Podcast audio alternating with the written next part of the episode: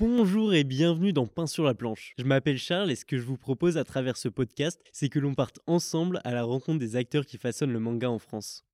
Pour ce premier épisode de Pain sur la planche, notre invité n'est autre que Senshiro, auteur français du manga Suite Concrete paru aux éditions Kana et comportant bientôt trois tomes.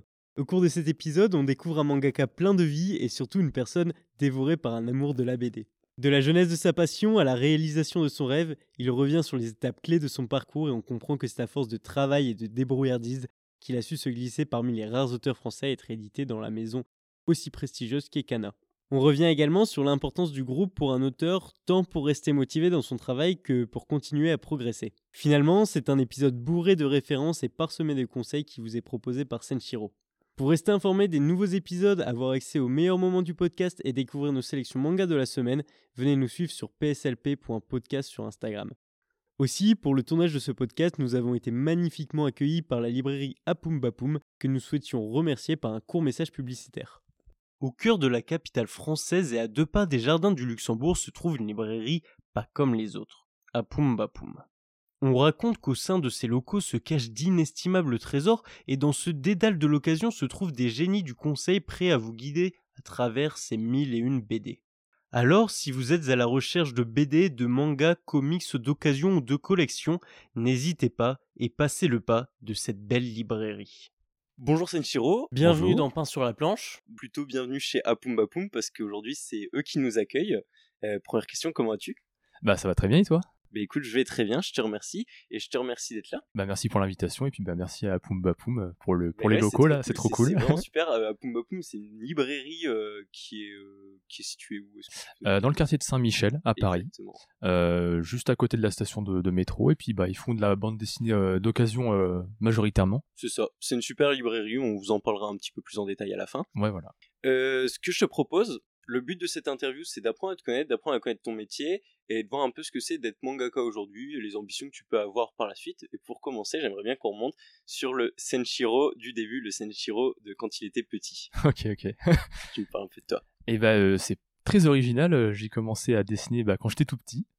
Euh, en, gros c'était un peu un les activités que les parents ils font faire à leurs enfants quoi donc euh, j'ai commencé très petit et puis bah ça m'a jamais euh, quitté j'ai jamais arrêté et euh, en gros jusque allez on va dire euh, ouais, jusqu'à le, le début du lycée euh, c'était vraiment un, un passe-temps que je faisais de temps en temps. Et puis euh, je faisais quelques BD à droite à gauche mais rien de bien euh, fou. Euh, quand je voyais des Power Rangers à la télé je faisais des dessins Power Rangers. Quand je quand je voyais Yu-Gi-Oh c'était Yu-Gi-Oh et tout donc pas trop de personnalité et tout.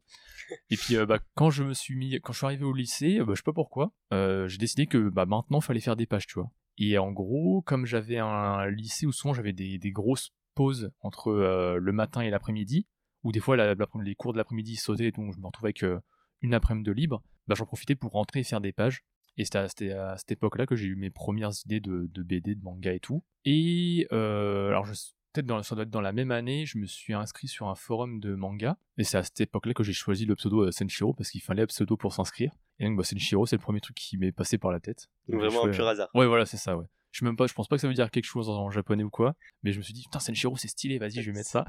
Ça sonne très bien. ouais. Et puis voilà. Et euh, bah, du coup, sur ce forum-là, on pouvait euh, parler de manga et puis poster euh, ses dessins et avoir des retours et tout. À l'époque, il y en avait beaucoup des, des forums comme ça, c'était cool. Et bah du coup, j'ai voilà, j'ai continué à poster des trucs là-dessus pendant, allez, facile 6-7 ans au moins. Et je me suis fait tous mes potes là-bas de dessins. C'était quoi un peu que tu postais euh, Des pages, Ouais, des, des- débuts, des- des chapitres? Des dessins, des, des pages. euh, c'est là que j'ai fait mes premières séries, donc je, tous les, euh, je sais pas, 3-4 jours, je postais une nouvelle page, on me donnait des retours dessus et tout. Et bah, c'était aussi l'occasion de découvrir d'autres gens, de voir comment ils bossaient, d'apprendre des différentes façons de bosser et tout. Et bah, en gros, de, de la seconde jusqu'à la fin de mes études, donc Bac plus 2, bah, j'ai j'ai posté des BD sur les forums, sur des sites comme Manga Draft, qui sont des mangas de des sites de manga amateurs. Et euh, bah, c'est comme ça que j'ai commencé à accumuler des, des gens qui me suivaient et tout. Et bah en gros, ouais, plus, euh, plus, ça se, plus la fin de mes études se rapprochait, plus je savais que j'allais pas faire long feu dans les études et que fallait, fallait vraiment que je me que j'accélère euh, le, le pas pour, pour avoir un niveau éditable, on va dire. Et t'as as pris conscience quand que tu voulais faire de la BD C'était en... quand t'es rentré au lycée ou... Euh, non, non, je pense que Ouais. c'était euh, ouais, en- genre en primaire. Oui. Genre vraiment depuis tout, tout petit, j'aimais bien le dessin. Euh, je- genre quand j'étais en maternelle, tu vois, je voulais faire paléontologue parce que j'étais dans ma, j'étais dans ma phase dinosaure, tu vois. Mais après, genre, euh, je, je savais que je voulais plus faire paléontologue. J'aimais bien le dessin, mais je m'étais jamais dit, euh, je m'étais même jamais posé la question de qu'est-ce que je ferais plus tard en fait. Et un jour, je sais plus, euh, je crois que c'était en CE2, je crois. Tu sais, à l'époque, on, on s'invitait à nos anniversaires. Et ce qu'on faisait, c'est qu'on on faisait des, des- des petites cartes et tout, Ouais. personnalisées. Et moi, mes cartes, je les avais dessinées du coup au lieu d'imprimer un truc, je les avais fait moi-même. Et euh, je sais plus pourquoi. Genre, si voilà, la mère d'un de mes potes, elle avait dit Ah, tu dessines bien et tout, tu devrais faire de la BD. Et genre, moi, je me souviens, je fais Ok, bah, je ferai ça. c'est parti de là. genre, ouais, c'était vraiment. euh, genre, tu sais, pour moi, c'était une évidence. Genre, c'était Ah même oui. pas un rêve et tout. tu sais, C'est, bah, ouais, plus tard, bah, je ferai ça, ce sera normal et tout. euh. Et t'as quand même décidé d'aller jusqu'au bac plus 2 Euh, c'est mes parents qui ont décidé. C'était vraiment qui ont décidé. genre, en gros, ma mère. en fait, quand je lui ai dit que je voulais faire de la BD plus tard, elle m'a fait Ouais, ouais, bah, passe ton bac d'abord, et puis après, on verra. Fais des études et tout. Et euh, du coup, j'ai passé mon bac. Elle m'a fait Ouais, fais quand même un bac plus 2 et tout. Euh, j'ai passé mon bac plus 2, et puis là, elle pouvait plus, euh, elle pouvait plus me, me renvoyer dans les études, tu vois. Donc, euh, j'ai fait des, bah, des petits boulots de merde. j'ai fait du, de l'illu- de l'illustration en freelance pendant une année. C'était comment? Ah bah, j'ai quasiment rien gagné. Mais c'était bien, ça a payé mes dépenses en fait. Tu vois, les... j'ai pu m'acheter du matos grâce à ça. Et bah, pile quand j'ai. Enfin, pile, euh, on va dire quand. qu'en gros, l'année de, de freelance en illustration, c'était vraiment euh, le temps que je fasse mon dossier d'édition pour être édité, tu vois. D'accord. Donc ça a servi un peu de zone tampon, on va dire. Donc vers 2010. Euh, 2000, entre, c'est entre 2018 et 2019, je crois. Et euh, après, bah, ça a marché euh, pour le dossier d'édition. Donc, euh, Donc c'était un peu, euh, pour revenir à ce que tu disais par rapport aux parents, la condition euh, sine qua non pour que tu fasses de la BD, c'était d'avoir au moins un bac plus 2. Ouais, voilà, ouais, ouais. Mais une fois que t'avais ça, euh, en soi, ils avaient compris que t'étais motivé et ils ont Oui, ils oui, ont puis ma mère, elle a compris que les études, ça servait à rien de me renvoyer là-dedans parce que j'allais perdre mon temps, en fait. Et puis, bah, euh, ouais, après, j'ai fait des. J'ai quand même fait trouver des, des, des, des boulots à, à, à temps partiel dans, des, dans, le, dans, dans, des domaines de mes études. Mm, Donc, j'avais trouvé un, un service civique à la Cité, à la Cité des Sciences en médiation euh, scientifique. Ok, parce que tu as fait un, un bac plus 2 dans. Ouais, dans un bac plus 2 en génie biologique. D'accord. Voilà. Qui était la suite de ton. Bac euh, STL. Ok, Donc, bac c'est sciences et techniques de d'un bac- laboratoire, ok. euh, voilà. Et en gros, bah ouais, j'avais fait donc 6 mois à la Cité des Sciences, c'était vraiment cool. Et c'était là que j'avais fait mes, mes premières illustrations rémunérées. Ah ouais? Ouais, ouais, ouais. Dans quel cadre? Bah, en gros, il y avait un, un atelier qui, pour des doctorants euh, qui servait à présenter leur thèse en, en genre 3 minutes, tu vois, et à les mettre en relation avec des gens du milieu, donc des d'autres chercheurs, des entrepreneurs et tout. Et en gros, il leur fallait un support visuel tu sais, pour présenter leur thèse. Et donc moi, on m'avait demandé de faire des dessins humoristiques qui représentent leur thèse, tu vois. Un peu comme du dessin de presse. C'est très original. Ouais, ouais, ouais. Et puis moi, bah, je m'étais dit, ah bah vas-y, ça peut être marrant. En plus, moi, j'adore détourner des trucs pour faire des, des trucs marrants. Donc, par exemple, il y avait euh, une meuf qui faisait un doctorat sur euh, adapter les visites au musée à des gens handicapés. Mm. Donc, moi, j'avais dessiné genre une grand-mère aveugle qui tripote une statue de dieu grec, tu vois, qui fait, ouais, ouais, c'est pas mal, ouais, tu vois. Que des trucs comme ça, euh, un peu, euh, un peu graveleux, enfin, dans ce style-là. Et puis, bah, forcément, tu vois, quand les doctorants, ils présentent ça et qu'il y a le poster, tu sais, Mm. tout le monde rigole, ça se détend un peu. C'est souvent très, très sérieux, tu vois, la recherche et tout. Donc bah ça les a ça les a aidés à présenter leur truc. euh. C'est c'est marrant parce que là, t'as vraiment matché euh, deux choses qui ont peu de choses à voir. Enfin, je veux dire, t'as fait un, un génie biologique Ouais ouais ouais. et euh, derrière, tu, tu fais, t'arrives à en faire du dessin. Enfin, c'est Bah en fait c'est ça, c'est c'est une l'uni- belle pirouette. l'univers. Même si j'étais à la Cité des Sciences, ils me disaient euh, vas-y dessine quand même, tu vois. Genre, c'est vraiment toutes les étoiles étaient alignées. Ouais, ouais, pour voilà, c'est de ça, la ouais. BD pour que tu fasses du dessin. Ok. Exactement. Donc, euh, si on vient, on était dans la dans l'histoire de Senshiro, euh, le périple Senshiro. Euh, T'as eu ton diplôme. Ouais. Tes parents sont ok pour que tu fasses de la BD. Ok. Oui, voilà, c'est- mode, ils ont c'est compris, bon, ils ouais, ont ouais, ouais. compris. Euh, t'as fait des petits jobs. Ouais. T'as fait de l'illustration et en même temps t'as pu commencer à monter euh, un dossier. Ouais c'est ça. Et là, qu'est-ce qui se passe là? T'as ton dossier? Euh, alors en gros mon dossier je l'ai fini vers début 2019 Mm. et je me souviens j'avais été à Angoulême pour le présenter à des éditeurs et tout. Et Festival dans- de la BD. Ouais, c'est ça, ouais, à Angoulême. Et du coup, donc j'avais envoyé en janvier et en mars, je crois j'avais une réponse d'Ankama, mais il me manquait la réponse de Kana que j'avais, je, leur- je leur avais envoyé par mail, mais j'avais pas pu les voir en vrai. Et là, je vois qu'il y a bah, Timothée, mon éditeur de chez Kana actuel, euh, qui va à euh, une soirée dans une librairie qui s'appelle Le Renard Doré à Paris. D'accord. Et en fait, moi, grâce à l'illustration, j'avais bossé avec euh, le gérant Michael, euh, qui est le gérant de, euh, du Renard Doré. Donc je fais oh bah très bien, euh, il est là en vrai, je vais le choper, tu vois. Et donc bah, je suis allé à la soirée. Euh, Michael lui a présenté le taf, le taf que j'avais fait pour la librairie et tout. Mm. J'ai pu discuter avec lui, il m'a filé sa carte. Je lui ai envoyé mon dossier directement à lui. Et une semaine après, j'avais une réponse. Rapide. Euh, ouais, voilà. Super détaillé et tout, euh, positif. euh, avec, tu sais, il me disait tous les petits points qu'il avait améliorés tout ça.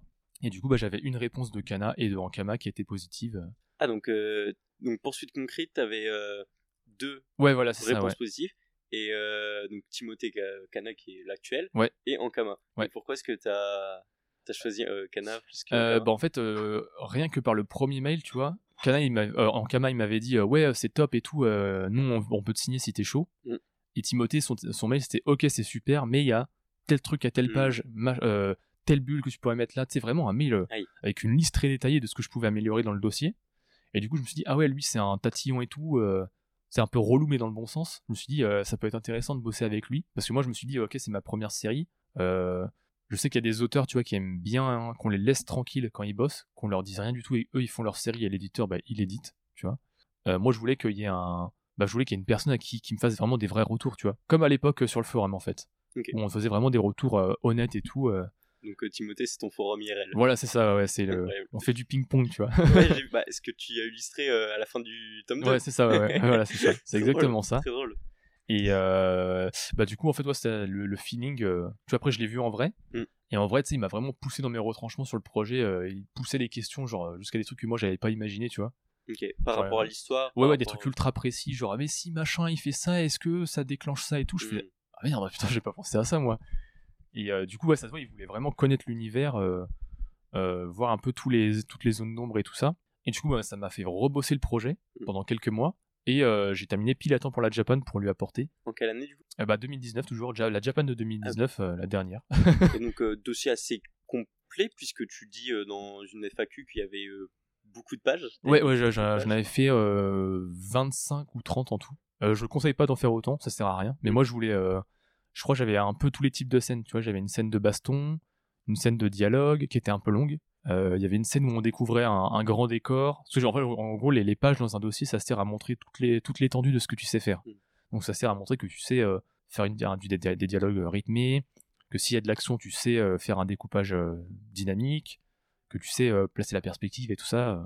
Moi, c'était un peu l'éventail, tu vois, de, de ce que je savais faire. T'étais en mode show-off. Voilà, c'est ça, ouais. Et bah, ça a fonctionné, du coup, donc c'est cool. oui, ouais. t'étais signé donc. euh, Ouais, voilà, c'est ça, ouais. Et du coup, bah, après, donc, il y a eu la Japan où euh, il m'a dit, euh, en gros, là, le dossier, je pense que c'est bon. Euh, pendant les vacances, il m'a dit, bah, nous, écoute, si t'es chaud, on va bien te signer. Et puis, moi, j'ai dit oui. Et après, bah, le temps qu'il y ait la paperasse, que les contrats arrivent, on a, je crois, j'ai signé en octobre 2019. Octobre 2019 pour un premier tome qui sort en 2022. C'est ça, ouais, ouais. Qu'est-ce qui s'est passé entre euh, ces trois ans? Eh bien, il y, a- il y a la- période de ce qu'on appelle le frigo. Et en gros, c'est. Euh, frigo? Ouais, ouais, c'est tout c'est le, le jargon euh, éditorial. C'est en gros, bah, quand tu signes une série, comme t'as pas un rythme de japonais, que t'as pas les assistants euh, pour, en gros, euh, plutôt que de faire un tome et de le sortir directement, on prévoit deux voire trois tomes à l'avance. Comme ça, bah, euh, ça garantit un rythme de publication assez rapide, on va dire, pour, euh, euh, pouvoir concourir avec les japonais, euh, sans que tu te crames euh, tout seul, quoi, en fait. euh. Donc moi, en gros, quand le tome 1 il est sorti en avril 2022, bah, je venais de finir mon tome 3. D'accord. Et euh, pendant ces trois ans, du coup, est-ce que t'es es rémunéré euh, par Kana oui, ou oui, c'est ça, ouais. En gros, bah, dans un contrat euh, d'auteur, un bon contrat, je, je précise, il y a ce qu'on appelle une avance sur droit. Mm. Donc en gros, bah, c'est de l'argent que tu as pour réaliser, réaliser ton tome, que t'as pas à rembourser ou quoi. Mm. En gros, moi, mon contrat, c'était euh, 13 000 euros le tome. D'accord. Donc en gros, à chaque fois que je finissais un tome, bah, je, touchais, je touchais 13 000 euros. Euh, après, tu, selon les éditeurs, tu, sais, tu peux découper ça en plusieurs factures comme tu veux et tout. Il y en a qui choisissent d'être payés euh, tous les mois, d'envoyer des planches tous les mois. Il y en a qui préfèrent être payés tout à la fin ou tout au début. Enfin, C'est en fonction du contrat. C'est ça, euh, voilà, ouais. Et le contrat, ça peut varier, pareil, c'est selon comment tu négocies et tout. Et après, bah, quand la BDS sort, euh, tu as des droits d'auteur, mais euh, tu dois d'abord rembourser l'avance avec tes droits d'auteur. Donc par exemple, si euh, moi j'ai touché 13 000 euros sur mon tome 1, donc il faut faire tre- euh, 13, enfin, faut que je, en gros, je touche 8, 10% sur un tome. Mm. Donc en gros, je touche euh, zé- 70 centimes par tome qui est vendu. Et en gros, euh, ces 70 centimes, je les touche pas tant que euh, mes ventes n'ont pas euh, rapporté 13 000 euros à mon éditeur. Et ça, c'est, je pense que c'est commun à tout le monde de l'édition, que ce Ouais, soit ouais, c'est ça, ouais, voilà. manga, roman, etc. Et même à la musique. Oui, je pense que ouais, c'est pareil partout. euh, faut que l'éditeur il rentre dans ses frais avant de te filer des thunes, c'est normal quoi. Ouais, c'est ça. ouais. Et donc pendant trois ans, t'es financé par euh, par Cana du coup avec ton avance. Ouais. Premier tome qui sort aujourd'hui. Enfin, il y a deux jours, le deuxième tome qui sort. C'est ça, voilà. Et le troisième, j'imagine qu'il va sortir dans quatre mois, quelque chose comme Ouais, il ça. sort en octobre. En octobre. Ok. Après, qu'est-ce qui se passe? Euh, bah, en gros, là, euh, là, on attend euh, les, les retours de vente euh, pour le. En gros, il faut euh, les retours de vente des deux premiers tomes, je crois, Mhm. pour voir euh, un peu c'est quoi la, la direction, la courbe et tout. Et en gros, bah, si ça fonctionne, bah, il y a une suite. Mhm. Si ça fonctionne pas, bah, il y aura une autre série ou, ou- enfin voilà. Quoi. Le, le projet il continue pas. Ouais, je comprends. Voilà. En gros, c'est pas là. ça- en gros, c'est pareil pour tout. Je pense. C'est euh, quand tu démarres une série, euh, on attend toujours de voir les retours pour voir si on se lance dans la suite. Après, Kana, tu vois, ils, ils disent même si ça marche pas forcément de, au bout de deux tomes, on peut pousser un peu la Mm. série pour voir si ça prend sur le Le long, long terme. Euh, mais ça, après, c'est à, à- à voir en fonction des auteurs. euh, Bien sûr. si t'as as des gens qui sont vraiment attachés à leur série, et t'en as qui préfèrent rebondir sur autre chose Sur carrément. choses, euh, oui. voilà. Ok, incroyable. Mm. Et euh, par, par rapport à ce que tu me disais, etc., en, en post, euh, avant qu'on commence cette interview, euh, tu me disais que tu étais vachement en lien avec d'autres auteurs, Ouais, ouais. que fonctionnait euh, beaucoup ensemble, un peu une communauté qui s'était formée. C'est ça, ouais. Est-ce ouais. que maintenant on peut un peu bifurquer sur ce sujet de, du manga français? Ouais, vas-y. parce que c'est quelque chose qui était encore euh, mal vu peut-être, je sais pas si mal vu c'est le terme, mais qui n'était pas populaire il y a euh, quelques années et qui maintenant euh, bah, commence à prendre son, son pied. C'est la preuve avec toi qui a pu signer euh, Mm. chez Kana, qui était ok pour aller euh, chez euh, Ankama. Donc Ouais, ouais, c'est, ouais, je pense qu'on arrive, enfin, en, en gros, on arrive pile à la, à la bonne fenêtre pour se glisser, en fait. Si vous voulez vraiment vous faire éditer, je pense que c'est maintenant. Parce qu'en gros, bah, donc, il y a eu tout le travail de, depuis que Renault a commencé Dreamland, en fait, donc en 2006, où il s'est pris des, des paquets de merde au début, parce que, bah, les gens, ils comprenaient pas, il n'y avait pas forcément, peut-être, tu vois, le, tout n'était pas forcément bien mis en place dans la com, dans le, le niveau, même, tu vois, Renault, il le dit, euh, les premiers tomes de Dreamland, c'était pas forcément ça niveau graphique, tu vois, même si l'histoire elle était déjà là. Et donc bah, il a fallu, euh, il y en a, enfin il y a eu des titres, des titres qui se sont bien cassés la gueule, tu vois, euh, tout au long de ces années. Par exemple, là, tu vois, euh, si je prends Dreamland et Radiant, Mm. c'est vraiment les deux seuls titres qui ont, qui sont sortis entre 2006 et 2015, on va dire, qui ont survécu quoi, quasiment. Soit après, t'as t'as eu des séries qui ont, qui ont eu des petits succès mais qui se sont finis, soit tout le reste, ça a dégagé au bout de trois tomes, quoi. Donc, euh, et là, on, bah, en gros, on est à un point euh, clé, quoi. C'est en gros, si ça fonctionne avec les nouvelles séries qui sortent, bah, ça va peut-être se débloquer et euh, il va y avoir une nouvelle vague, on va dire. Et si ça fonctionne pas, là, par contre, ça va être chaud parce que euh, là, avec l'explosion des mangas, si on voit que le manga français n'arrive quand même pas à trouver son public, c'est qu'il y a vraiment un truc, euh, enfin, peut-être qu'il manque ou que le public n'a pas envie, quoi, en fait. Ouais, c'est c'est peut-être pas au, au bout du jour. C'est ça. Et du coup aussi, bah après, il y a, donc il y a le, on va dire, euh, tu vois, le niveau des gens qui augmente de manière vraiment exponentielle. Ça, c'est un truc que j'ai vu avec les forums notamment. Le En- niveau, tu parles dans l'histoire, dans le dessin, dans ouais, la dans tout en fait, c'est un truc de ouf. En gros, moi, tu vois, les- euh, quand je commençais, euh, quand j'avais 15 ans, sur les forums, t'avais des gars de peut-être 22, 23 ans qui commençaient à faire des BD, on va dire, propres, tu vois. Parce que eux, ils avaient galéré, ils n'avaient pas toutes les ressources à l'époque, donc ils avaient dû apprendre par eux-mêmes. Euh, et puis au bout de vrai, de- d'avoir, vingt- alors 22, 23 ans, ils commençaient à comprendre un peu ce que c'était la BD, comment ça fonctionnait et tout. Et donc ces, ces gens-là, ils nous ont transmis un peu tout ce qu'ils savaient. Mm. Du coup, nous, on a pu euh, bah, augmenter notre niveau beaucoup plus vite. Et on va dire, à 18 ans, on avait le niveau que eux, ils avaient à 23 ans. Puis nous, on a euh, fait la même chose avec les plus jeunes, ce qui fait qu'on avait des mecs de 15 ans qui avaient notre niveau, euh, tu vois, euh, avec 2-3 ans de moins, tu vois. Et en fait, ça fait que ça depuis euh, 15 ans. Et du coup, maintenant, t'as des mecs qui ils arrivent, ils ont 18 ans, et c'est des giga cracks. Euh, pas forcément peut-être en BD parce que c'est ultra dur, tu vois, c'est ultra complet, mais en, des fois en illustration, tu fais putain, mais le mec, euh, t'as eu trois vies avant ou quoi Il y a une effervescence à ce niveau-là Ouais, en ouais, ouais, France, ouais. euh, sur l'illustration et tout, qui se ramène. Enfin, c'est incroyable. Ouais, ouais, c'est un truc de ouf. Il y a des gens, ils ont un style, tu te dis, putain, mais t'as des journées de 72 heures, c'est pas possible, quoi. Et, et du coup, ouais, là, moi, j'ai un pote, il, a, il doit avoir 2-3 ans de moins que moi, et il a le niveau d'un japonais, en fait. C'est-à-dire, il bosse au Japon, tu vois, il peut, euh, il a fait, déjà fait des one-shots au Japon, il a gagné des concours là-bas et tout. Alors, euh, Geronimo Sejudo, il me semble qu'il a gagné. ouais, un Géro, pareil, tu vois, voilà, euh, c'est ça, euh, c'est un- il a gagné le. Enfin, il a été deuxième au Tezuka International, Mm. et euh, bah, tu te dis, putain, ça, il y a 10 ans, c'était impossible, en fait. C'est impossible. Parce Il que là, on a quoi comme manga français qui sont au Japon? Il y a Radiant. Il y a Radiant qui est traduit. Euh, bah, je crois que c'est tout. presque. Ouais, Parce que ça. Dreamland, il y avait le problème des premiers tomes qui n'étaient pas forcément au niveau graphique. Mais du coup, avec le remaster, ça va peut-être pouvoir se faire. Ce qui a été le problème pour le- l'Allemagne, il me semble. Oui, aussi, ouais, ouais, refaire c'est ça, ouais, ouais, Pour être ouais. euh, publié en Allemagne. Et euh, bah, du coup, peut-être peut des titres comme Reaper, Space Punch, ça pourrait se faire, euh, vu qu'ils Space Punch, Space Punch, pardon, tu vois, il y a déjà peut-être trois tomes cette année, mm. donc ça, ça, peut se faire. et puis, ouais, même du coup, non seulement les gens, ils augmentent de manière exponentielle leur niveau, parce qu'il y a de plus en plus de ressources, et tout est un peu, on va dire, étalé sur Internet, et on peut tout retrouver facilement, mais tu aussi le public qui a changé. moi, j'ai vu ça en dédicace, c'était assez ouf. En gros, avant, t'avais les gens qui lisaient du manga et les gens qui lisaient du manga français. C'est-à-dire que les gens qui lisaient du manga français, c'était des gens qui lisaient déjà énormément de manga euh, japonais de base. Et en gros, bah, le, manga français, c'était euh, un petit truc épicé qu'ils prenaient de temps en temps, tu vois. C'était, euh, Et du coup, c'était déjà des gros gros fans de manga, mais en gros, le, le public, c'était le même pour tout le monde. C'est-à-dire qu'il devait y avoir, je sais pas, allez, 10 000 personnes grand max, et ces 10 000 personnes achetaient tous les mangas français. Alors que depuis bah, 2020 et l'explosion du manga, t'as plein de jeunes qui ont vraiment euh, entre 15 et enfin les 12 et 20 ans, on va dire, qui sont beaucoup plus jeunes, et eux ils sont, ils en ont rien à foutre que c'est japonais ou français, ils voient un manga, ils achètent. C'est ça. C'est vraiment les mecs, euh, limite, tu vois, en fait, ils, ils, bousculent complètement les codes, c'est-à-dire que, euh, tu vois, quand je leur demande quel est leur manga préféré, ils me répondent pratiquement jamais One Piece en fait. Parce qu'ils disent, ah bah non, il y a trop de tomes en fait, j'ai pas envie. C'est réel. Ils préfèrent les séries courtes, alors qu'avant on préférait les séries longues. manga français, manga japonais, ils s'en fichent. Euh, ils lisent de tout. Tu vois, alors qu'avant, euh, vraiment, t'avais les mecs euh, shonen bagarre, et puis t'avais les, les, types spécialisés dans un truc et tout. et du coup, bah, tout ce nouveau public-là, bah, forcément, ça ramène du nouveau monde, du sang frais dans le manga français, on va dire. Et euh, bah, c'est grâce à ça que ça peut changer, je pense aussi. C'est ça, et puis aussi euh, l'État qui, bah, on, en parlait tout à l'heure, mais les, chèques culture pour les lycéens et tout, là, les 300 euros qui partent euh, début d'année dans les mangas. Ouais, appelez ça le chèque manga direct, ça ira plus vite. ça, le chèque manga, c'est un, régal. Et, du coup, il y a toute une communauté d'auteurs qui se crée, mm. et ça, c'est une question que je voudrais aborder avec toi. en plus, on parlera aussi après de ton organisation dans le travail, mais avant ça,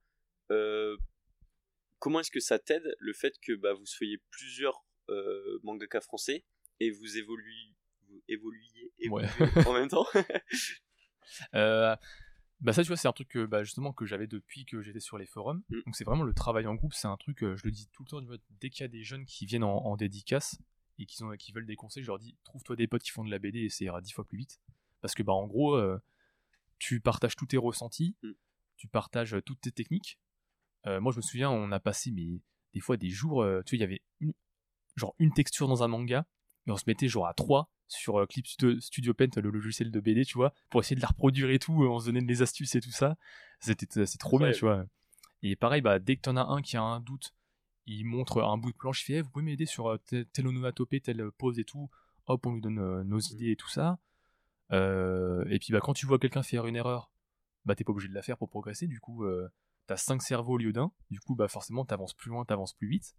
Et, ouais, il y a une espèce d'émulsion en fait, c'est que même si t'as un genre, admettons, t'as un jour, t'as un coup de mou, euh, bah tu vas euh, voir ce que les potes y font et puis euh, tu sais ça te met un coup de fouet tu fais ça casse la solitude c'est ça voilà, la légendaire solitude de l'auteur voilà ouais, carrément et puis tu sais il y a un peu le côté atelier comme mm. en vrai qu'il y a plein d'auteurs qui font ça et du coup bah ouais limite j'ai envie de dire des fois tu sais on est à 4 sur une planche de, de quelqu'un tu vois il y a, y a des, ouais, il y a des fois c'était vraiment la cellule de crise tu vois il y avait un gars qui galérait avec un découpage on se mettait à 5 pour l'aider et tout et puis au final, des fois, ils nous écoutaient pas et puis ils faisaient exactement ce qu'ils avaient prévu au début. Mais...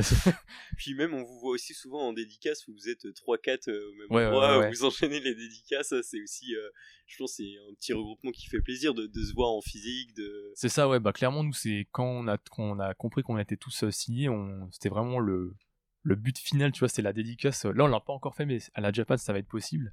C'est euh, ouais se retrouver en mode Avengers euh. le, le, Avengers du manga français voilà ouais parce que bah comme on se connaissait tous qu'on n'était euh, pas édité le but c'était de tous se retrouver de l'autre côté tu vois un peu mhm. comme le manga shonen de base tu vois de, foot et tout tu vois. C'est genre tout le monde a passé l'examen de Chunin du voilà c'est ça on est tous des ninja pro maintenant c'est parti. Et, ouais ouais. et il y a qui dans le groupe un petit peu bah alors moi je suis surtout proche de Jiro Ziad mmh. parce qu'on on a un peu le même âge et donc euh, bah, Ziad je crois ça fait au moins 5-6 ans que je le connais et Giro un peu moins. Euh, mais en gros euh, avant Giro et Ziad ils faisaient un fanzine qui s'appelait le Wanted. Où en gros il y avait aussi donc il y avait Giro Ziad il y avait aussi Johan qui est pas encore enfin qui est édité mais il a pas encore sorti ses bouquins qui sortent en 2023 chez Kana. Donc il y avait Johan et puis il y avait Jim c'est un pote qui fait de la, la BD franco-belge. Et en gros bah, il y avait ces cinq là et d'autres gens aussi mais moi, j'étais euh, surtout pote avec ces cinq-là. Et euh, bah, en gros, euh, on, ouais, à force de se parler, tu vois, on a fait des, des, des groupes, on se voyait de temps en temps, on se montrait nos bandes dessinées et tout. Ouais. Et puis bah après, tu sais, à force de croiser Renault en convention et tout, tu vois, Giro, il est super proche de Renault, donc forcément, ça s'est agglutiné. Pareil, Ouais, tu vois, Jigito qui a déjà fait des BD avec le chef Otaku et qui fait des BD en indé, et du coup, il- tu vois, il sera à la Japan et tout.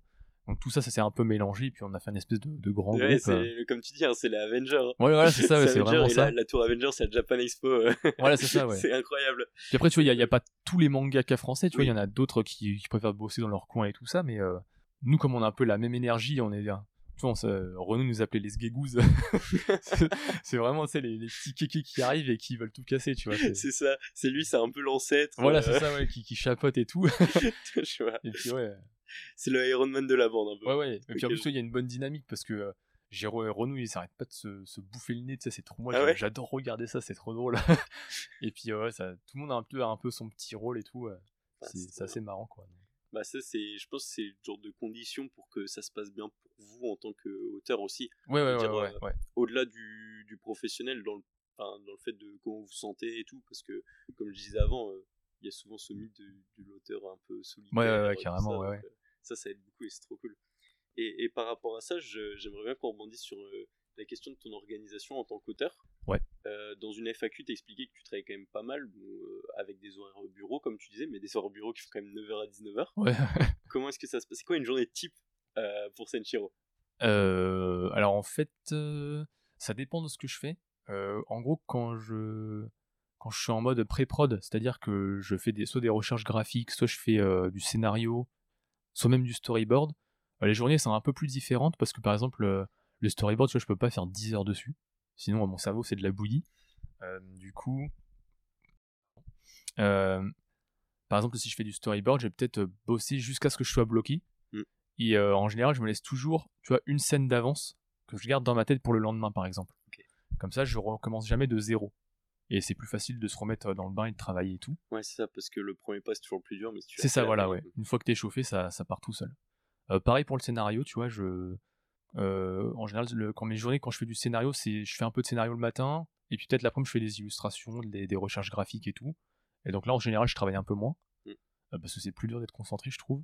Mais quand je fais des pages, ouais, c'est 9h-13h, je mange, je repars jusqu'à 19h, et puis euh, j'enchaîne tous les jours de la semaine, sauf le dimanche, où je fais rien. Et tu travailles de chez toi, c'est ça? C'est ça, voilà, ouais, ouais, à mon bureau. Donc, euh, mais t'as quand même un petit. Enfin, te- t'as un beau. Je veux dire, t'es bien équipé. Oui, Parce oui, que ça va, t'aurais ouais. resté, euh, 9h, 19h, euh, si t'es sur une chaise sur, en bois. Non, non, ça va, j'ai une chaise de bureau, elle commence un peu par partir en lambeaux, mais elle est pas mal. Ok.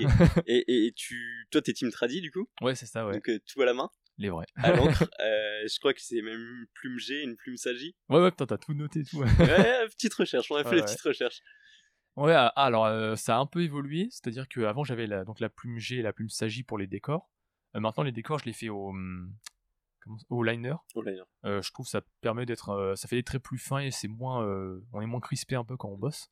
Mais j'ai gardé la plume G et tout. Et aussi, ce que je faisais avant, c'est que je faisais les, les traits de vitesse à la plume. Et ça, ap- après le premier tome, j'ai arrêté parce que ça me saoulait. Du coup, je l'ai fait à l'ordi maintenant. Ouais. Il y a plein de trucs que j'ai muté à l'ordi parce que ça fait. Ça va un peu plus vite, c'est un peu plus propre.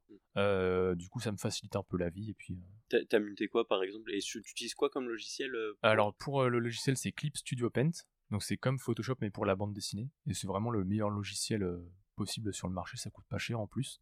Et du coup à l'ordi, donc j'ajoute les traits de vitesse, je fais tout ce qui est aplat de noir, Mm. pour éviter d'avoir un budget feutre qui, qui claque le porte-monnaie, tu vois. Euh, je fais aussi mes, mes cases. Euh, en gros, tu vois, sur la page euh, en papier, Mm. je fais mes cases au stylo bic à l'arrache, tu vois.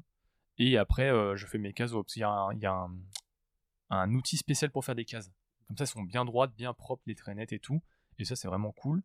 Et après, bah, je fais aussi les trames et les textes. Et après, tu scannes le tout et tu finis sur, euh, Sur le logiciel, sur le ouais, ouais, logiciel, c'est ça. ouais. classique. Voilà.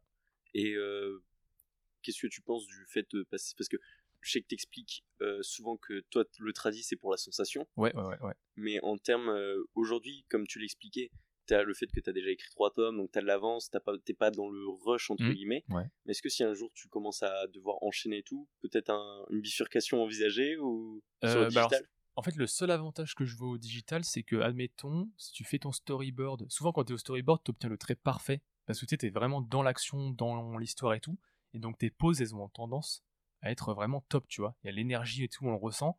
Et c'est vrai que quand tu dois recommencer ta pose au crayonné sans pouvoir t'appuyer sur le storyboard, c'est un peu plus dur. Du coup, euh, je m'étais demandé de si je devais pas changer de technique et faire comme Surya, tu vois, qui fait euh, Tali, fille de la lune. Lui, ce qu'il fait, c'est qu'il fait son storyboard et son crayonné en digi. Comme ça, il peut vraiment repasser sur les poses euh, qu'il a fait au storyboard. Il imprime ça sur des grandes feuilles et après, il encre en tradi. Je m'étais demandé ça. Et bah faudrait que je vois si c'est possible. Ouais, ce sera un essai. Ouais, ça serait à tester, ouais, si c'est pas trop long ou quoi. De toute façon, là, t'es un peu dans une période aussi où tu testes pas mal de choses. C'est ça, voilà, ouais. Où un peu, et, et, du coup, après, tu vois, le truc aussi, c'est que moi, j'ai pas besoin forcément d'un crayonné très détaillé pour ancrer par-dessus. Mm. Du coup, je me dis, est-ce que euh, si, je suis, si, je passe full digi, est-ce que je peux pas faire du storyboard assez poussé et directement ancrer par-dessus? Et là, je gagnerais rien, un temps fou. Euh.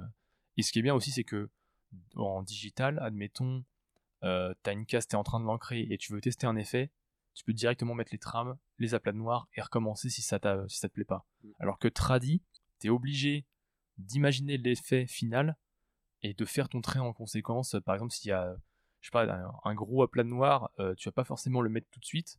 Et donc tu dois deviner un peu, euh, est-ce que avec cet aplat noir, je peux mettre euh, pas mal de détails à tel endroit, laisser blanc à tel endroit. Il y a plein de... On va dire, quand tu es en tradi, il faut vraiment bien maîtriser ton style mm. pour, pour être rapide et gagner du ouais, dans la logique du dessin, c'est ça, la méthode, etc. Et en, parlant de... Là, tu, m'expliques que tu peux faire des allers-retours sur, sur le dessin, etc en parlant de ça, euh, ça ramène ce que tu disais avec le ping-pong. C'est quoi ta relation avec Timothée par rapport à ça? Comment est-ce que vous fonctionnez sur les retours euh?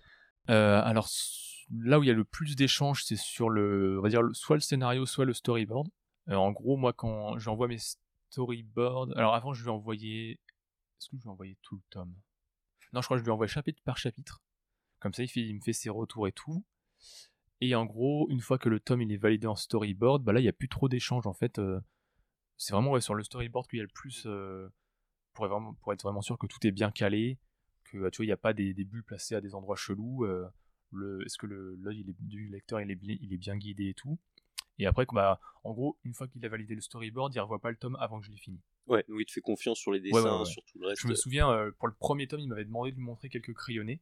Euh, et, quelques ancrages aussi. Et quand il a vu que bah, ça allait, ça correspondait bien au storyboard. Ouais, ça a une grosse confiance en toi, euh, ça, il n'y a, y a, pas de souci. Donc en fait, vous avez, une, je pense, une très bonne relation de auteur-éditeur. Ouais, franchement, ouais, c'est cool. C'est très sain. Ouais, ouais, c'est en gros, euh, lui, tu vois, il Franchement, j'aime bien ses retours parce qu'ils sont honnêtes, tu vois, ils sont, ils sont toujours bien trouvés, ils pensent à des trucs que je pense pas et tout.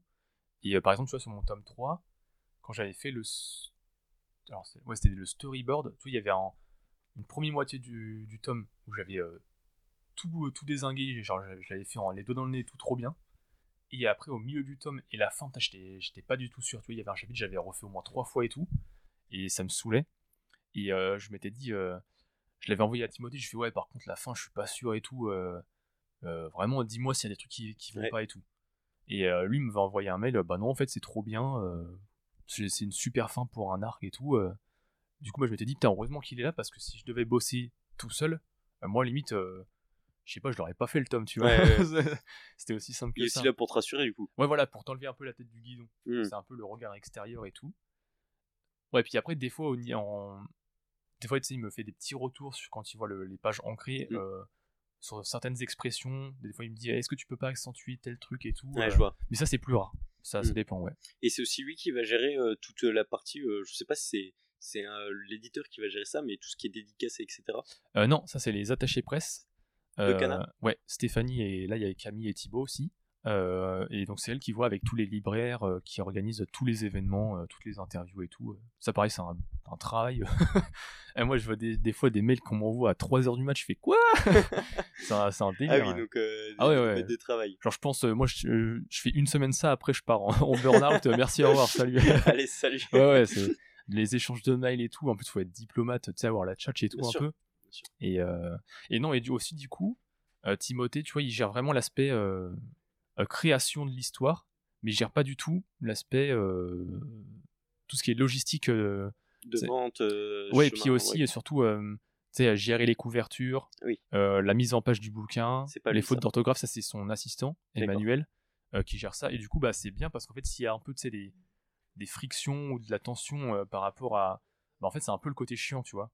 par exemple, les, les, les, retours de fautes d'orthographe, faire 50 000 modifs, euh, le fait de ah est-ce que tu peux euh, modifier légèrement la couverture à tel endroit et tout tu vois si, si c'était Timothée qui le faisait ça ternirait peut-être un peu la relation alors que là avec Timothée en gros il y a que du, du bénéfique et euh, avec pour tout le reste c'est une autre personne comme ça c'est un peu séparé et tout et donc ça tu vois Cana ils ont été un peu smart de faire ça de séparer un peu ces deux aspects du coup, on n'est pas sur une équipe japonaise, mais t'as quand même ta petite équipe derrière. Oui, oui, oui. oui. Et puis, il y a, y y a d'autres gens. Il y a deux personnes au marketing, deux personnes à la communication web.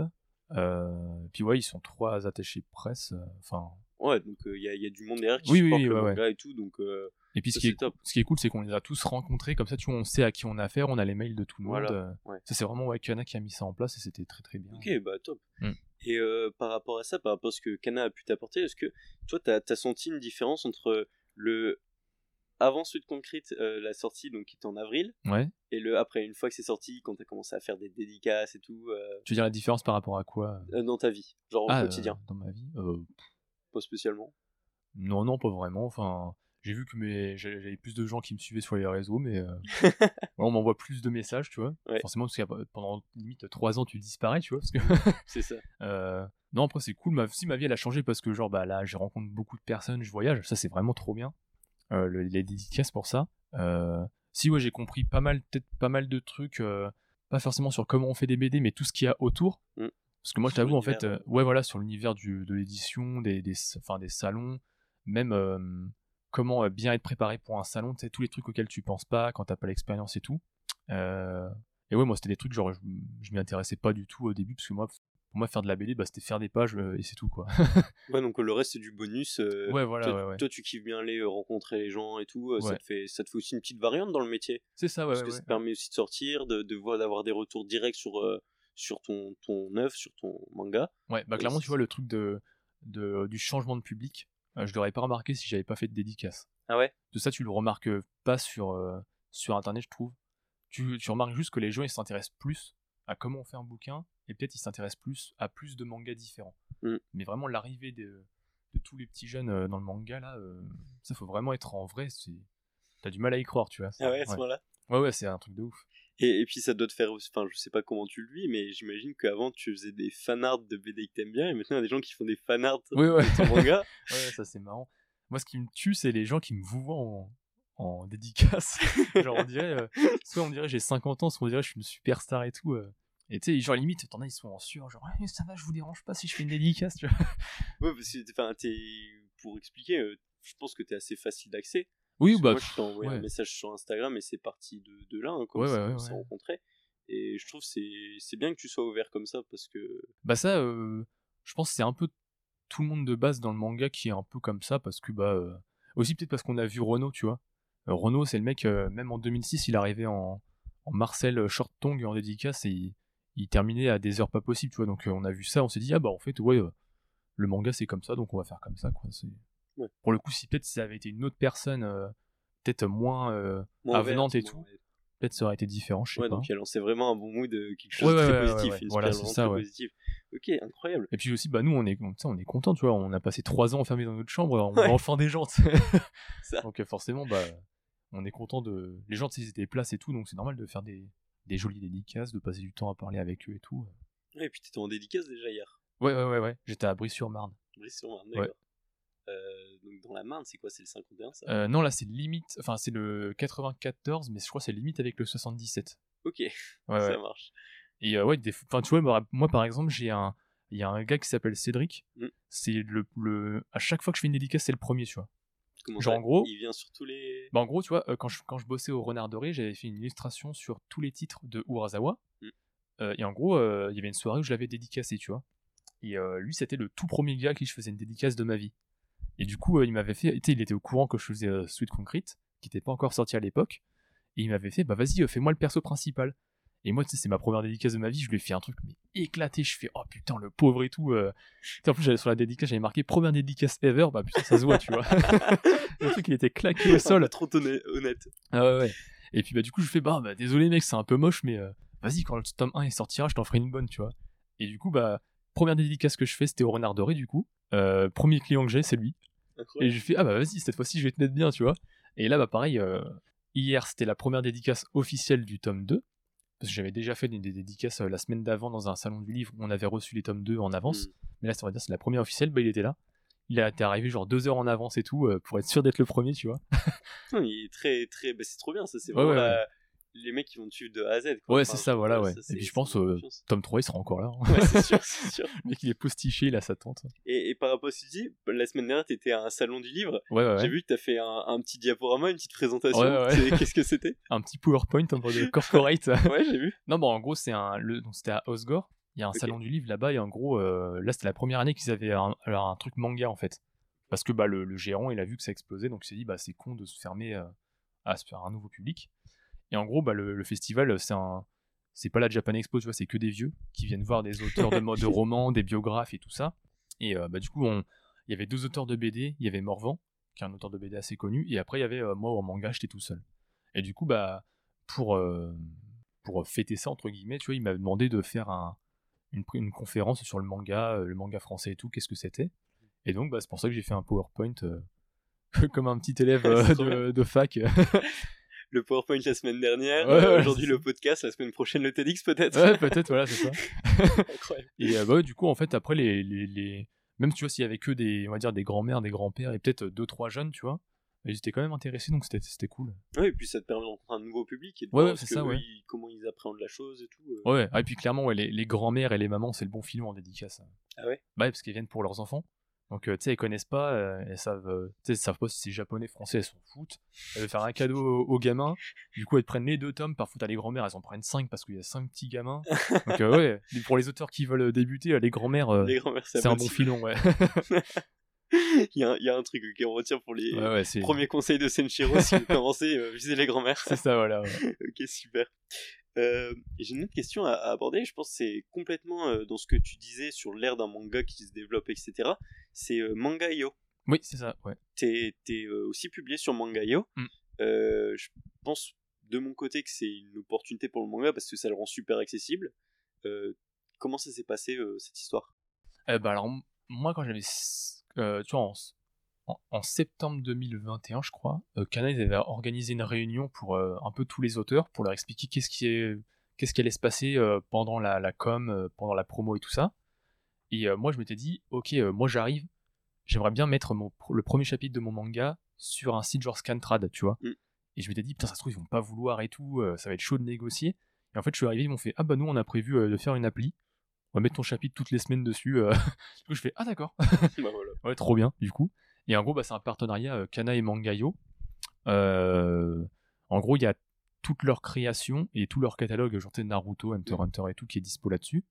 Et du coup, bah oui, ils ont, comme ils, se comme ils ont prévu de sortir bah, 4 créations Kana euh, cette année.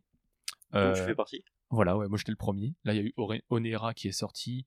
En septembre, il y a Talento 7 et en octobre, il y a Vanupier. C'est que du manga français? Ouais, ouais, que du manga français. Et en gros, bah, ils se sont dit, bah, pourquoi pas mettre, ça en avant euh, gratos, sur Mangayo, euh, ça fera de la promo et tout, euh, ça permettra de mettre en avant. Et du coup, bah, il y a eu ça pour le tome 1, c'est-à-dire qu'il y a eu un chapitre toutes les semaines jusqu'à la sortie du tome 1. Et bah, j'avoue, je, sais pas trop si ça, si ça a marché ou pas. je sais que ça au moins, je sais que vers la fin, tu vois, de la promo, quand il y avait les chapitres qui sortaient, plus moi à la fin, j'ai fait un espèce de décompte avec des illustrations. Mm. Là, ça a été un peu l'avalanche sur les réseaux euh, niveau euh, personnes qui se ramenaient et tout. Donc je pense que ça a été efficace pour ça. Euh, maintenant, je sais que en manga français, la plupart des gens, ils préfèrent vraiment lire en version papier. Je, suis d'accord avec toi sur le fait que beaucoup de gens préfèrent le manga mm. papier, mais je pense que c'est aussi un bon canal d'acquisition d'avoir bah, quelqu'un qui est sur Mangayo qui connaît pas forcément ton manga. Ouais, ouais. Il tombe dessus, il va lire quelques chapitres et il va se dire bah c'est cool et tout, j'aime bien, en plus c'est français, bah je vais aller l'acheter en vrai, tu vois. Je pense que au-delà du fait que ça les gens puissent le lire sur l'application, un truc que je trouve vraiment cool, c'est qu'ils puissent se découvrir par l'application, tu vois. Oui, oui, ouais. C'est vrai que j'en ai eu, ouais, j'en ai eu deux, trois comme ça en dédicace. Euh, qui, tu sais, ils n'avaient pas forcément lu tout le tome 1 avant de venir, mais ils en avaient lu, ils en avaient lu deux, trois. Ils se fait, ah ouais, cool, euh, ça sort quand et tout, machin. Ah bah, bah j'y vais, et puis je chope le tome. Euh. Et après, donc tu vois, par exemple, sur le tome 1, ça a peut-être marché, mais après, en termes de gens qui restent vraiment pour la prépub en ligne sur les tomes 2 et peut-être sur le tome 3, là, c'est beaucoup moins de gens en fait. Je pense que c'est vraiment le, le côté découverte qui est, qui, est, qui est intéressant. Mais après, sur la durée, euh, les gens, une fois qu'ils ont le tome en papier, bah, ils vont attendre le 2 en papier en fait. Voilà. Donc, euh, je, pense que c'est plus ouais, un, un truc de, de, vitrine pour le début. Il a, mais que ça reste vraiment dans, dans, la durée, je pense pas que ça se fera de sitôt en fait. Mmh. parce que l'habitude est de quand même voilà, c'est ça, ouais. qui est plus agréable. Ouais, ouais, ouais. Et puis les gens, ils aiment bien, euh, tu vois, autant en manga japonais, ils veulent leur tome tout de suite enchaîné, autant j'ai l'impression en manga français, limite, euh, plus il y a de temps entre deux tomes, plus il y a une hype et les gens, ça leur plaît encore plus, tu vois. Est-ce que tu fais référence à Dreamland qui sort tous les. ouais, mais tu vois, même Radiant, tu vois, euh, à un moment, il y avait Tony, il sortait des tomes tous les. Il en avait sorti trois en une année, je crois. Mm. Et à un moment, il y a eu un... une pause et il a pas sorti de tome avant un an. Et genre, quand le tome il est sorti, genre, c'était la fête du slip, tu vois, c'était les gens, ils étaient comme des oufs. Et donc, limite, toi, j'ai l'impression, c'est. Ils préfèrent attendre un peu, ouais, ouais, mm. c'est ça, ouais plutôt que d'avoir des tomes vraiment euh, très vite, euh, peut-être au début, mm. euh, pour s'en rappeler, pour se mettre dans le bain, se, les pousser à acheter, tu vois. Ce qui est la stratégie que. Voilà, du coup, ouais, c'est ça, ouais. Pour le coup, Mangayo et la sortie assez rapide au début, c'est vraiment pour donner un coup d'élan à la série. C'est ça. Et après, on aura un rythme. Et après, tu crées la hype. Voilà, c'est ça, ouais. Mm. Très cool. J'ai encore quelques questions. Est-ce que tu penses, ça c'est une autre question, qu'il faut être un bon dessinateur pour être un bon mangaka? Vraiment on passe du coq à l'âne là. Ah bah, Transition. en vrai, le t'es pas obligé d'avoir un style ultra chiadé, genre euh, à la Berserk ou Murata mm. ou quoi, mais ton dessin, il doit quand même pouvoir transmettre des, des émotions au niveau des persos et tout. On doit pouvoir quand même euh, comprendre du premier coup ce qu'on voit, donc il doit être lisible. Et on doit euh, quand même avoir un sens des proportions, je pense, parce que même tu vois un auteur comme par exemple, souvent, tu vois, les gens, ils comparent euh, Oda et Boichi. Tu vois, Boichi, c'est le mec qui fait des hmm. dessins euh, ultra anatomiques parfaits. Euh. Oui, c'est celui de Dr. Stone. ouais, il sonne Ken Rock, tu vois. Et t'as plein de gens qui stripent, qui stripotent là-dessus, tu vois, en disant, ouais, c'est le meilleur dessinateur de tous les temps et tout. Et souvent, ils comparent à Oda, ils disent, Oda, il dessine mal. Mais sauf qu'en fait, les, les, gars, vous avez rien, vous avez rien compris au dessin. Ouais, parce qu'en fait, Oda, même quand il dessine très simplement, t'arrives à voir les volumes. Genre, tout est bien placé. Et ça, c'est encore plus dur à faire que Sunken Rock, moi, je trouve. Et même, tu vois, un mec comme Fujimoto, euh, si tu regardes Chainsaw Man, des fois, tu vois, tu vois vraiment que le trait, il est un peu à l'arrache et tout. Euh, mais si tu regardes Fire Punch, où c'est un, peu plus un peu plus poussé, t'as des effets, des rendus de, de trucs, de muscles et tout ça, qui... Enfin, vraiment, faut maîtriser le dessin pour pouvoir faire ça, tu vois. Mm. Donc, c'est pas parce que ton dessin, il est mal ancré que la base en dessous, elle est euh, nulle, on va dire. Tu dis, en fait, faut tant que tu as la bonne base, c'est ça, ouais, ouais. C'est suffisant à faire un bon manga. Voilà, c'est ça, ouais. Après, il faut l'histoire derrière. Je voilà, faut que ce soit compréhensible, lisible, et ça, ça fait pratiquement tout. Du sens. Et euh, par exemple, tu vois, même après, tu vois, par exemple, euh, euh, si c'est une question d'équilibre. Par exemple, des mecs comme One qui fait, qui faisait One Punch Man ou Mob Psycho, lui, bah, ça, ça, a marché son manga parce que c'est un génie de la, de la narration et de l'histoire. Et son dessin, il est claqué au sol, tu vois. pareil, Ranking of King. Mm. Euh, bah, ça a marché parce que l'histoire elle est incroyable. Alors que le mec, il a appris le dessin euh, à côté de son taf euh, à l'arrache. Et donc, bah, en gros, c'est ça. Si ton dessin il est un peu faible, faut que ce soit compensé par la narration ou le scénario. Par exemple, tu vois, en France, on a l'exemple de Last Man, mm. où le style de Vives. c'est très comics. ouais, ouais, ouais, ouais. Et c'est très lâché, c'est très vague en fait comme style un peu. Et même moi, au début, je me souviens quand j'avais euh, lu ça en ligne, je fais putain, mais c'est quoi cette merde C'est éclaté. je lis trois chapitres, après j'étais addict au truc, j'ai fini les six tomes en 2-2, tu vois. Et, euh...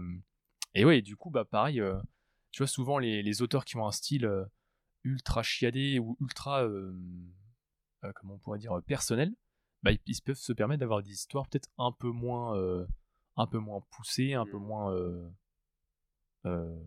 rythmées et tout. Parce qu'en fait, on est là pour les dessins, c'est le but. Et euh, voilà quoi. je, suis désolé, j'ai pas le nom de l'auteur, mais il y a un manga qui s'appelle Avalanche. Ah oui, c'est euh, Shinichi Sakamoto.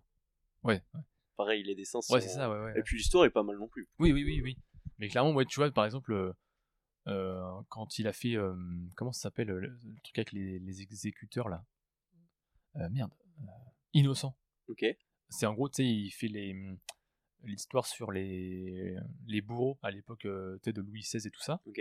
Et en gros, bah, l'histoire, moi, tu sais, le truc de Versailles, je, ça m'intéresse pas, mais le dessin, incroyable. ouais, c'est incroyable, tu vois. Il était vraiment là pour le dessin, en fait. en tout cas, moi, perso. Mmh. par exemple, je sais qu'il y a des mangas que je lis que pour le dessin, pratiquement. Oui, tu, trouves ton, tu peux trouver ton compte dans la narration. C'est ça, voilà. Comme dans le dessin, ou bien les deux, enfin, ça... Ouais, carrément, ouais. ok, je vois. Ça a du sens. Et après, tu vois, il y a le dessin, c'est quand même la, vitrine, on va dire, de ton manga, donc tu vas quand même euh, un peu t'impliquer. Parce que bah, c'est ce que les gens vont regarder en, premier. Et puis, même, enfin, le dessin, ouais, c'est ce que tu dis, le dessin, c'est ce qui va être regardé en premier.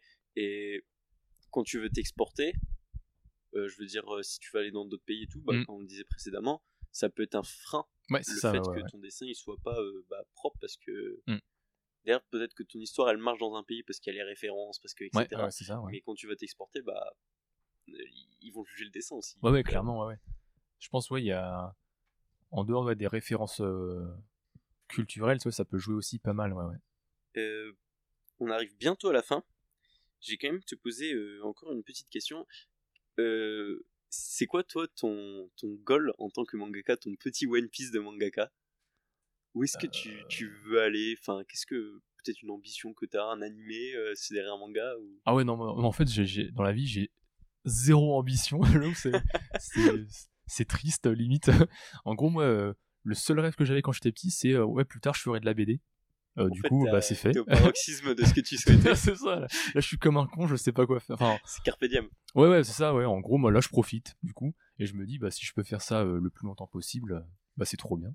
Après, je, pareil, tu vois, quand j'étais petit, je voulais, j'aime bien la musique aussi, mm. mais du coup, j'en ai déjà fait. Euh, du coup, moi, je pensais le faire après, alors du coup, je l'ai fait alors qu'au final, dans la vie, je l'ai fait avant.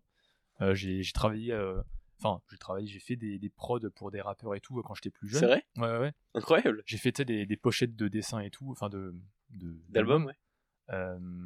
mais si ça, c'est un, tu vois, un jour, si c'est un truc que j'ai l'occasion de refaire, ce serait cool.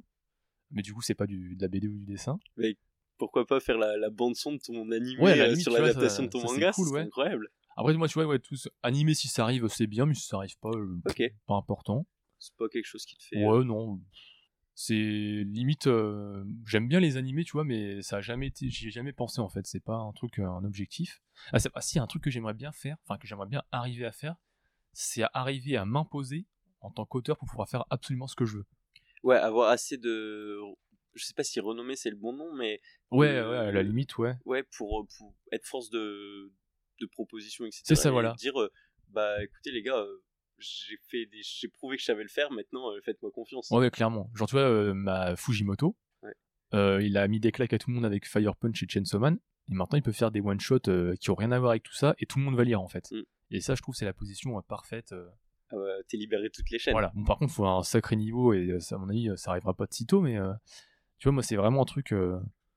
Après, de toute façon, en fait, si je peux pas le faire en étant édité, je le ferai dans mon coin. En auto-édition ou... Même pas, genre, euh, tu sais, je ferai les one-shots, je les, ferai, je les posterai en ligne gratos. Euh. De toute façon, c'est aussi quelque chose euh, dans l'air du temps de. Bah, les réseaux et tout, ça. Ouais, c'est ça, ouais, qui est cool. En fait, ouais, c'est ça. j'ai. Limite, tu sais, j'ai pas d'inspiration, enfin, pas de, de, but, parce que même si, en gros, admettons, on me le refuse dans le monde de l'édition, bah, c'est pas grave, j'irai le faire dans mon coin et puis, bah, démerdez-vous. Ouais. Tu vois, y a, en fait, j'ai pas de barrière. Enfin, j'ai quand je veux un truc, je l'obtiens. Ok. J'ai pas, je me mets pas de barrière ou quoi si je dois aller bosser au McDo et faire des BD à côté, bah je le ferai. ouais, en fait, tant que t'arrives à faire ta BD à côté, toi, c'est ce qui compte pour toi. Et euh, bah, si tu dois faire des petits sacrifices à côté, bah c'est pas grave bah, parce que t'es heureux. Euh. Oui, voilà, en fait, tant, tant, que je fais des BD et que je m'amuse à dessiner, euh, ma vie, tu sais, elle peut être n'importe comment, je m'en fous, quoi. Parce qu'en fait, je le faisais déjà quand j'étais à l'école, tu vois. Le fait d'avoir pendant presque, ouais, pendant presque 7-8 ans, avoir fait les cours et en rentrant le soir les planches, bah euh, en vrai ça me ça me dérange pas de le refaire quoi. Oui, ce que tu disais dans une FAQ, il y avait une question euh, euh, est-ce que c'est pas dur d'être de faire des planches toute la journée etc. et il t'explique bah ça fait déjà 10 ans que je le fais. Ouais, c'est ça, voilà, ouais. Moi limite c'est limite le, dimanche quand je bosse pas, faut que je trouve des trucs pour m'occuper et pas m'ennuyer et ça c'est limite c'est plus dur tu vois. Et, et c'est là qu'arrive une question que j'ai noté j'allais oublier. Ah Qu'est-ce que tu fais bah justement quand tu veux décrocher un peu parce que tu expliques qu'après quand t'es pas sur tes heures de travail t'aimes bien euh, bah, décompresser, faire autre chose, c'est quoi? Bah du coup, tu vois, il y a la musique. Euh, pendant un temps, euh, ça me prenait beaucoup de temps, mais là, bah là, avec la promo, en fait, je bosse la semaine et je fais les dédicaces le week-end, donc j'ai plus, plus trop le temps. Mais j'aime bien ouais, tu sais, jouer des trucs sur ma guitare. des fois, quand je suis vraiment motivé, j'arrive à faire deux, trois, tu sais, un son en une journée sur l'ordi et tout. Bah, il y a ça du coup. après, tu vois, j'aime bien. bah, en gros, quand, le, quand c'est le dimanche, j'essaie de rattraper toutes les lectures, tu sais, que j'ai zappé. Genre les, les scans qui sortent sur Manga Plus, les bouquins que j'ai pris à la, à la, bibliothèque ou à la librairie. j'aime bien jouer aux échecs aussi. Ça, j'y joue tous les jours. Sur chess.com Ouais, voilà, ouais. aussi euh, pas, pas, tellement, mais j'avais un coloc qui était euh, très très très fort. T'es un petit, un petit classement annoncé? Euh, Là, je suis 1000. Là, je suis intermédiaire, quoi. C'est intermédiaire. Ouais, ouais, ouais. Et ouais, ça, j'y joue tous les soirs. Genre, tu vois, je me fais ma petite partie et tout après manger, comme ça, pour décompresser. Et, et ouais, j'aime bien parce que du coup, les échecs, ça. Enfin, je sais pas comment expliquer. T'es obligé d'être rationnel, de te poser des questions à chaque tour. Hmm de prévoir plusieurs coups à l'avance. Et du coup, bah, ça influe aussi. Euh, ouais, et puis ça, influe, ça influe ta façon de bosser, je trouve. Par exemple, euh, euh, maintenant, genre, vois, quand j'avais commencé Sweet Concrete, j'avais galéré de ouf pendant limite 3 ans pour monter l'univers, l'intrigue et tout ça. Alors que là, dernièrement, tu vois, j'ai fait des. J'ai imaginé des one-shots et tout, des histoires courtes. Et genre, en une journée, c'était plaqué, tu vois. Parce que bah, j'ai prévu tout à l'avance. Genre, en gros, je me suis dit, ok, Là, je vais faire une histoire dans tel type d'univers, avec tel type de perso. Euh, déjà, est-ce que ça vaut le coup, euh, par exemple, selon ce qui est à dessiner, est-ce que ça vaut le coup que je m'investisse dans ce one-shot Parce que ça se trouve, il y a des trucs que je vais devoir apprendre de zéro, ça va être long, ça va être chiant et tout. Euh, je vais avoir besoin de telle référence pour le décor, telle référence pour tel perso. Tu vois, il y, a plein de, de, trucs de vision de l'avenir qui viennent t'aider, où là, j'avais pas ça forcément avant. Donc ça, j'aime bien, c'est cool. Est-ce que ça annonce des foreshadowing de ouf?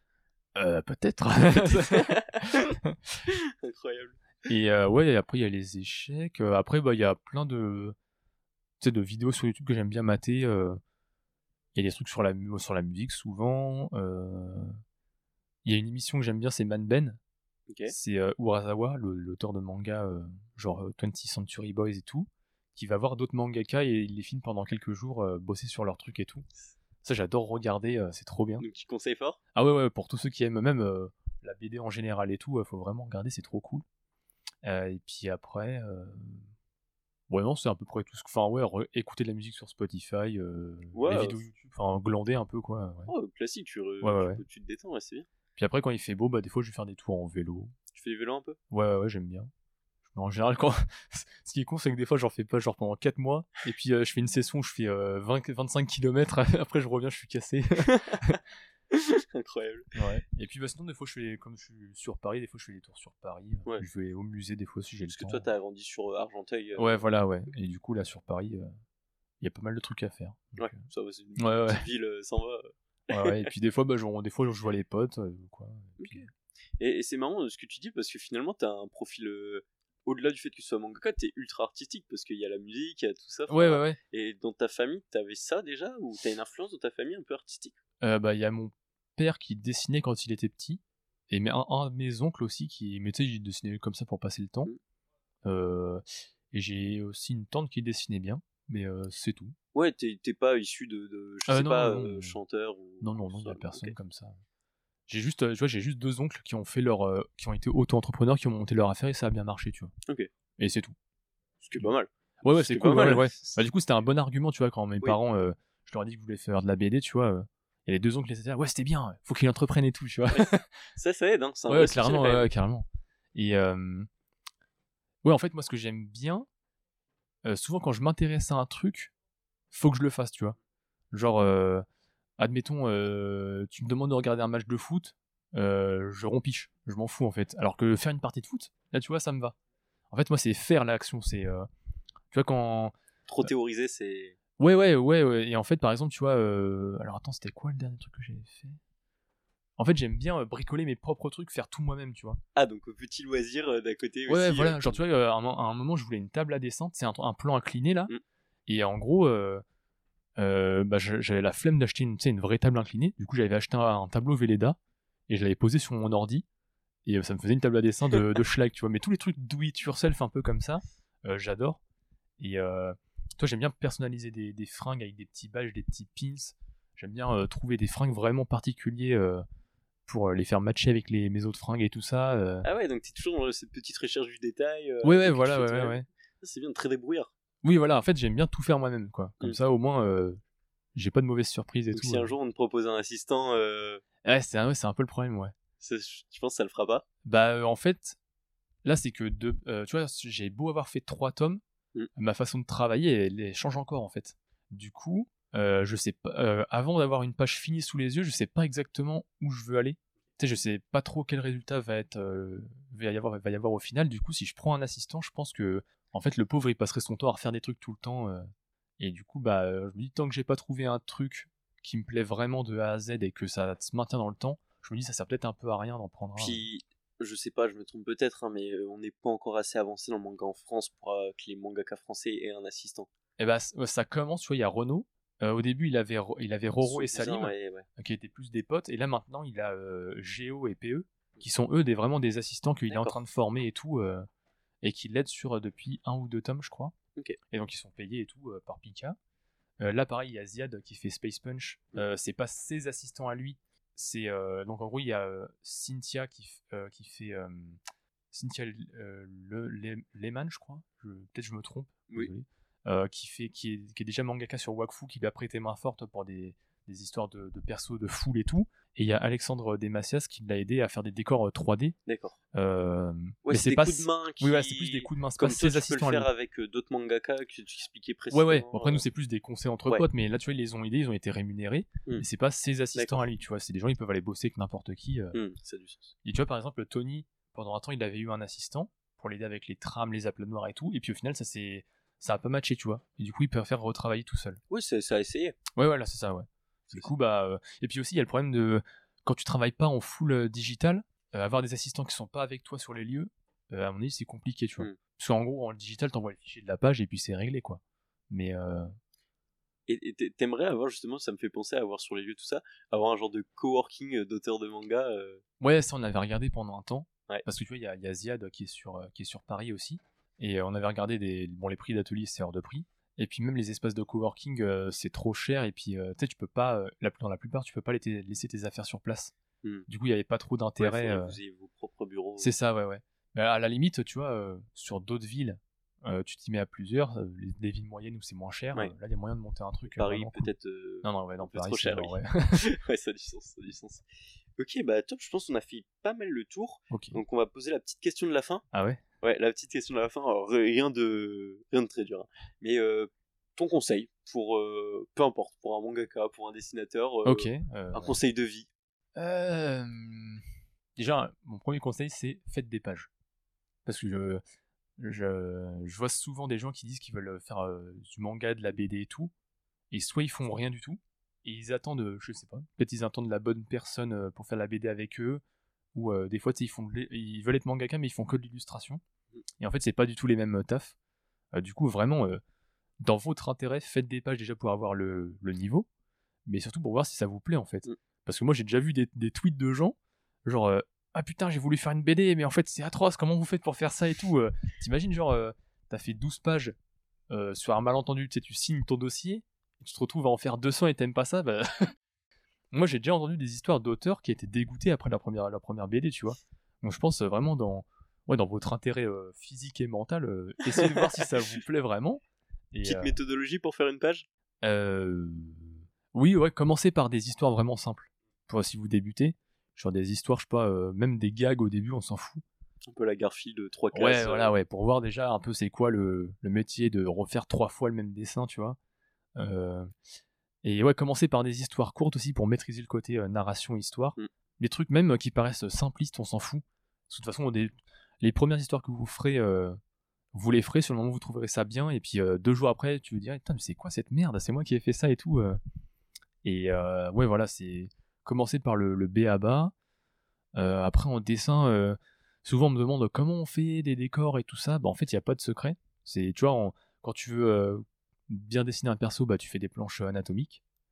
Donc tu commences par dessiner les mains, les avant-bras, les trucs comme ça et mmh tout et après tu arrives à faire un corps humain qui se tient à peu près, bah pour les décors c'est pareil. Euh, faut commencer par, euh, je sais pas, euh, tu prends tes godasses en photo, un verre d'eau, un bureau, et puis tu, tu recopies, tu essaies de comprendre, même, même à la limite décalquer par-dessus, tu vois, pour comprendre les formes et tout, ça peut aider. Et puis bah plus t'avances, plus tu fais des trucs compliqués. Sur YouTube maintenant il y a beaucoup de. Ouais clairement il y a plein de tutos et tout. Je sais qu'il y a Proco que je trouve incroyable pour les dessins euh, d'anatomie qui simplifie énormément. Je sais pas si tu. Euh, ça me dit rien le nom mais ouais il y en a plein de des, chaînes et tout.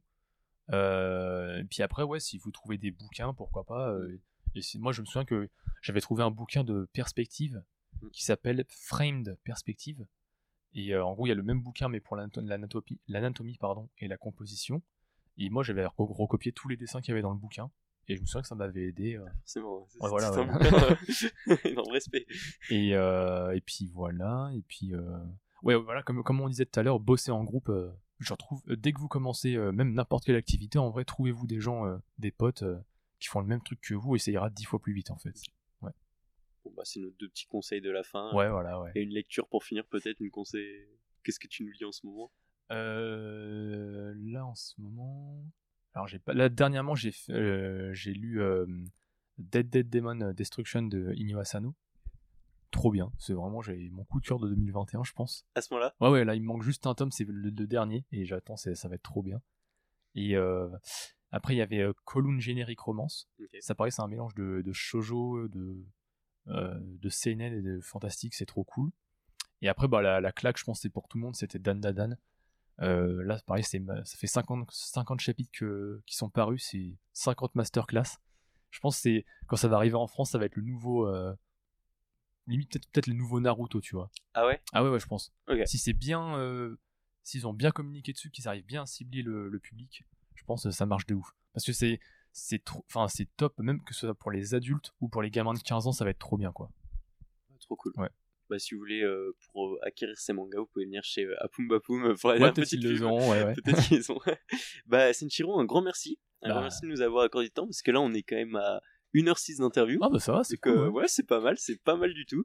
Et on te souhaite bon courage pour la suite et bonne Japan Expo qui commence dans 4 jours. Ah putain ouais, je suis absolument pas prêt. on, va, tous mourir en plus, il y a de la canicule de prévu et tout. Il y a canicule? Ouais, ils ont prévu genre 35 et tout. Hein. Ça régale. Ah, j'espère la clim elle est prête hein, parce que. bon bah rip ceux qui ont prévu leur meilleur cosplay. Euh. Ouais ouais, euh, courage à vous, on n'est pas du tout ensemble. et puis ouais, courage à tous ceux qui viennent parce que déjà euh, franchir le RERB, Déjà, il n'y a que les, les, plus courageux qui vont y arriver. non, mais ça fait du bien parce que je sais pas s'il n'y a pas eu de Japan Expo l'année dernière. Ah non, ça fait deux ans qu'il n'y en a pas eu, ouais. Donc là, ça va être. Euh, bah là, déjà, ils ont prévu d'agrandir, je crois, avec deux hangars en plus. Hein. Ouais. Pour, tu sais, bien dispatcher qu'il n'y ait pas les, les allées euh, qui soient comme des, des trains euh, japonais. Quoi. Ouais, c'est ça, qu'ils soient pas bondés. Ouais, ouais, ouais. Mais à mon avis, ça va être chaud, mais. Bah, hâte de voir ça. Moi, je passerai, je passerai vous voir là. Japan, ouais, carrément. Trop cool. Avec plaisir. Bah, merci Senshiro. Bah, merci pour l'invite. Si vous êtes ici, c'est que vous avez écouté le podcast jusqu'au bout, et je vous en remercie. J'ose alors vous demander de laisser un avis sur Spotify ou un commentaire sur Apple Podcast. Cela permet de faire découvrir le podcast à encore plus de personnes et je l'espère à soutenir le manga en France. Au revoir.